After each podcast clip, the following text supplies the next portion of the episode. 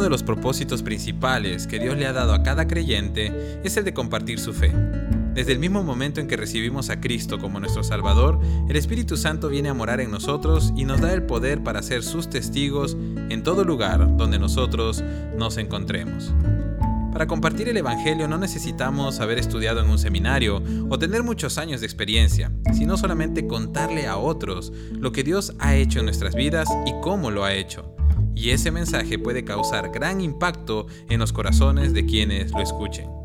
Sin embargo, la mejor forma de evangelizar a otras personas es modelando el Evangelio que predicamos. Es decir, que el testimonio más poderoso no es el que dan nuestras palabras, sino el de nuestras acciones.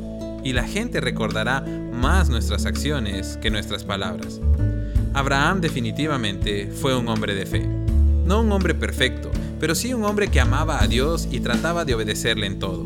La fe de Abraham fue la herencia más grande que pudo dejarle a sus generaciones, pero también fue de impacto para otras personas que le conocieron. Una de esas personas fue su siervo de más confianza. Cuando llegó el tiempo, Abraham envió a su siervo a que busque una esposa para su hijo Isaac, y lo mandó en una misión muy complicada.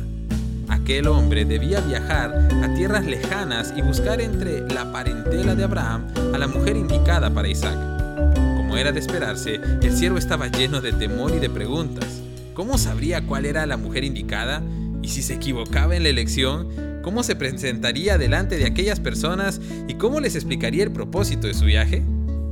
Era una situación verdaderamente incómoda. Pero aquel siervo hizo lo correcto para asegurarse el éxito en su misión. Una vez llegado a la ciudad de Nacor, hermano de Abraham, oró al Señor y le dijo en Génesis 24:12, Oh Señor, Dios de mi amo Abraham, oró, te ruego que hoy me des éxito y muestres amor inagotable a mi amo Abraham. El siervo de Abraham no era un hombre creyente, o por lo menos la forma en que oró al Señor da la apariencia de que no lo era puesto que no llama a Dios su Dios, sino el Dios de su amo Abraham. Tal vez aquel hombre no tenía una relación con Dios, pero era muy consciente de la relación que su amo Abraham tenía, y evidentemente esa fe de Abraham había generado un impacto en su vida, porque cuando se vio en aprietos decidió invocar al Dios de Abraham y pedirle su ayuda, y Dios le respondió. Ese es el tipo de fe que Dios quiere que nosotros tengamos. Una fe que impacta a las personas que están a nuestro alrededor. Dios quiere llevarnos a vivir de forma tal que cuando los demás nos observen puedan ver a Dios a través de nuestras vidas. Hoy quiero animarte a trabajar en tu fe y en el testimonio que das de ella.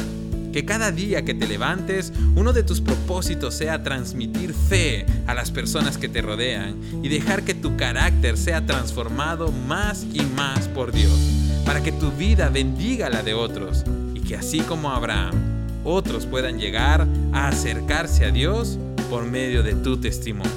Hoy te animo a desarrollar una fe que impacta. Que Dios te bendiga.